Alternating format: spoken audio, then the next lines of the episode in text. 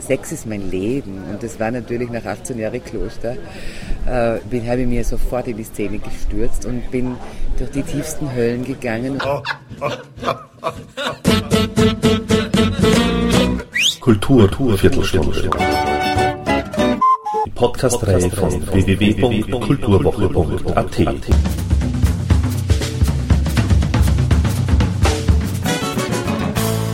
Präsentiert von Manfred Horak.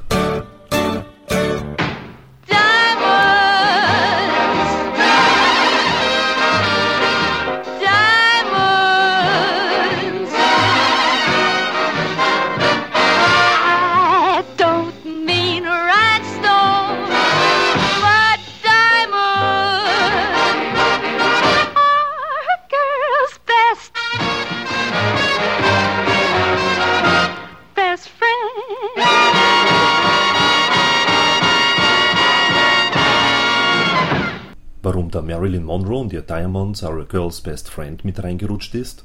Jo, diese Frage ist natürlich berechtigt. Ich war nämlich bei der Vorpremiere von Liebe, Sex und anderen Irrtümern von Barbara Baldini und wenn man dieses Bühnenprogramm, einer Mischung aus wissenschaftlich fundierten Erkenntnissen und Kabarett, gesehen hat, kennt man auch die Antwort, denn da kommen die Diamanten von Monroe in sehr witziger Weise vor. Zum Stück. Lebenslang lieben. Geht das überhaupt? Haben Frauen tatsächlich weniger Appetit auf Sex als Männer? Wie können Lustverlust und Orgasmusjagd in Einklang kommen? Ist der G-Punkt ein überliefertes Märchen? Gibt es den überhaupt? Oder haben den nur die Gabis, Gerdas, Gertrudes? In schwungvoller, interessanter und humorvoller Art und Weise stellt sich Baldini zentralen Themen der Sexualität und macht in ihrem Vortragskabarett laut, worüber ohnehin getuschelt wird. Sie präsentiert wirksame Methoden für eine lustvolle, glückliche und erfüllte Beziehung und plaudert aus dem Nähkästchen für eine lebendige Erotik. Die 1964 geborene Tirolerin ist diplomierte Sexualpädagogin sowie diplomierte Lebens- und Sozialberaterin und hat ihr Studium in Wien absolviert. Ich traf mich mit Barbara Baldini zu einem Gespräch, das ich allerdings nur gestückelt wiedergeben kann, weniger aus Jugendschutzbestimmungen, vielmehr, weil das Gespräch im Freien stattfand und der Wind auch ein Wörtchen mitzureden hatte. Naja, rauschfrei ist jedenfalls was anderes. Genau, was war jetzt die Frage? Wie leicht es ist, das, das eine, diesen quasi seriösen Aspekt des Beratenden und den quasi humorvollen Aspekt des Kabarettisten zu vereinen. Ja, also ich glaube, man kann solche Berufe gerade im Sozialbereich und wenn es um Krisen geht, nur dann gut machen, wenn man das Quäntchen Humor behält, weil sonst würde man das nicht durchstehen. Also ursprünglich wollte ich ja Schauspielerin werden, habe ganz lang Theater gespielt, früher aber immer Rollen gespielt in Theaterstücken. Und dann äh, habe ich mich fürs Reinhardt-Seminar beworben und bin nachher schwanger geworden. Und dann habe ich gesagt, na, macht nichts, dann habe ich Theater zu Hause. Aber wenn schon Theater, den ordentliches und wollte gleich zwei Kinder haben. Und das ist mir auch gelungen. 20 Jahre später stehe ich jetzt auf der Bühne mit eben diesem meinen Beruf als Sexualpädagogin. Mhm. Also letztendlich ist mein Traum dann doch noch wahr geworden. Mhm. Ist, ist das die bessere Rolle, auf der Bühne zu stehen jetzt? Ich würde es überhaupt nicht werten, ob es besser oder schlechter ist. Es ist was komplett anderes. Ich meine, dass das Beamte während ihrer Arbeitszeit tun, das, da kann man ja sagen, das, dafür werden die gezahlt, dass sie hackeln und nicht Porno schauen und sich dann am WC einen runterholen. Also da kann man ja was dagegen haben.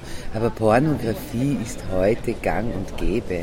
Jeder zweite Elfjährige hat einen auf dem Handy.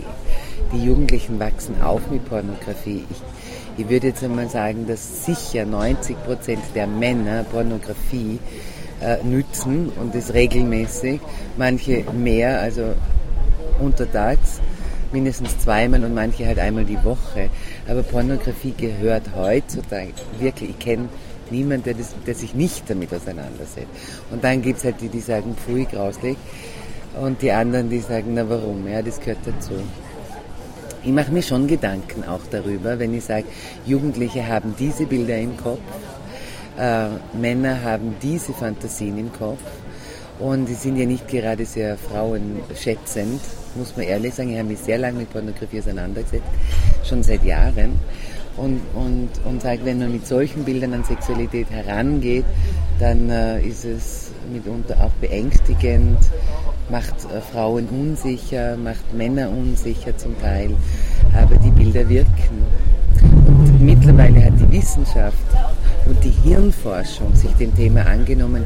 Und sie haben gesagt, häufiger Pornokonsum baut nicht Aggression auf, sondern im Gegenteil baut Aggressionen auf.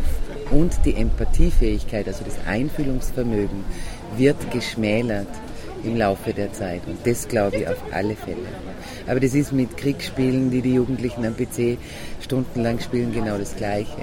Also wir stumpfen ab, wenn wir uns ständig nur mit solchen Bildern beschäftigen.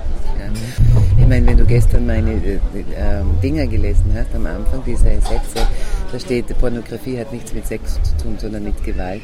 Und letztendlich ist es das. Ja. Und ja, das Programm verändert sich eigentlich ständig. Je länger ich auf der Bühne bin, desto mehr traue ich mich sagen. Am Anfang ist mein Sohn gekommen und hat gesagt, Mama, bitte, so brav kenne ich die gar nicht, lass endlich die Sau raus. Und ich habe dann gesagt, warte mal auf die Hardcore, da komme ich schon mit blinkenden Dildo auf die Bühne. Ja? Und wenn ich über anale Geschichten rede, bringe ich die Analbell mit, meine Therapeutenpuppe, die dann spricht. Ja? Also dann, dann erweitert sich ja sowieso.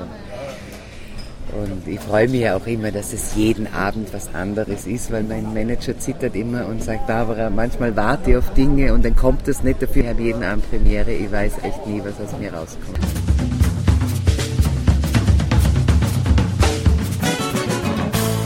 Ich bin Sexualpädagogin mit Praxis. Ich hätte mir nie gedacht, wirklich, dass ich so auf die Bühne gehe. Ich wollte ursprünglich einen Vortrag halten.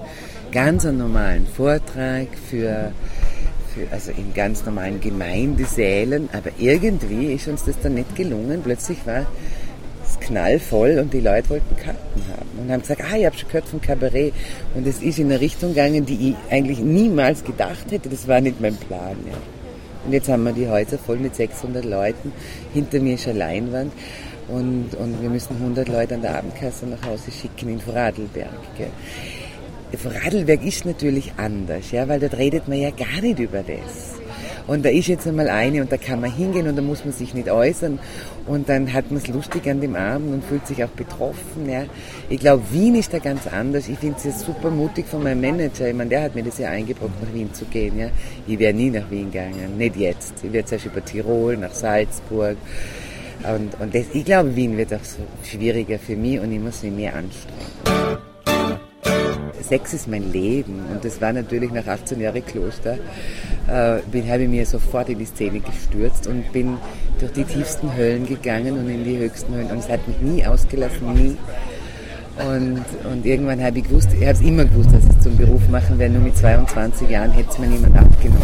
Und ist auch spannend, weil ich keine Eltern hatte, die mir irgendwas vorgelebt hätten. Ich war ja da so blank. Ja. Und ich war wahnsinnig neugierig, wahnsinnig experimentierfreudig. Bist du weiß, oder? Nein, meine Eltern haben mich im Urlaub gezeugt und dann äh, war ich halt so ein Unglück. Aber sie haben gut daran getan, mich im Kloster abzulegen. Wie gesagt, ich hatte da kein Vorbild oder keine Konzepte und ich war unglaublich mutig, unglaublich frech. Ich habe mir alles angeschaut am eigenen Leib. Ja. Ich habe mir gedacht, nur wer über Sex redet, muss wissen, über was er redet. Ja. Und jede Szene habe ich mir jahrelang angeschaut. Ja. Habe auch Sexfilme synchronisiert eine Zeit lang. Ja. Habe mir die Pornoszene wirklich, also auch in der Macht, also wie macht man Pornos angeschaut. War in der Fetischszene, in der SM-Szene und letztendlich bin ich dann halt bei Tantra gelandet. Ja. Ähm, äh, das ist wahrscheinlich eh sehr oft gefragt sein, ähm, wie man im Kloster sozusagen draufkommt. Also, oder sich behaupten zu können, sagen wir mal so. Achso, ich kann dir Und, sagen. und auch, man muss sich halt auch sehr emanzipieren, um davon loszukommen. Ja, das war ein langer Weg. Das war ein langer Weg Weil vor allem, mich. wenn du als Baby schon Ja, ja, genau, mit sechs Babyjahren Wochen. Ja. Also diese Schamgefühle, Schuldgefühle, diese, also ich, ich, ich musste ja quasi noch mit 16 in der Unterwäsche duschen. Man hat mir erzählt, wenn ich meine Vagina anschaue, holt mich die große schwarze Hand und schleudert mir an die Wand. Und der Erste, der meine Vagina gesehen hat, das war nicht ich. Das war ein Freund, äh, mein erster Liebhaber. Und der war so begeistert und hat gesagt, er holt einen Spiegel, dass ich mir das anschaue. Ich mich wahnsinnig gefürchtet. Aber Schuld hat die ganz lang. So Schamgefühle, mal wenn die anderen das wüssten oder wenn Gott das sieht. Ja, ja lang, also ich war sicher schon 30, habe ich mir immer nur gedacht, na der liebe Gott, der, der wird mir jetzt nicht so lieb haben. Ja. Wie gehst du jetzt mit dem Glauben um? Ja, heute bin ich Buddhistin. Ich habe es gedacht, ja. Das gestern auch immer wieder, also auch Tantra kommt dann vor. Tantra und, und die Lotusblüten natürlich. Ja. Ähm, aber eben so, so generell mit dem, dem Glauben, wie, wie, stehst du jetzt zum Katholizismus? Na, ich sage, die katholische Kirche hat. Ja, und das sind Welt. Ja, ja. Ich habe ich hab gewusst, also die katholische Kirche hat so viel kaputt gemacht, was Sexualität anlangt. Ja. Äh, und, und ich weiß, was es mit mir gemacht hat ja, und wie lange ich gebraucht habe. Ja.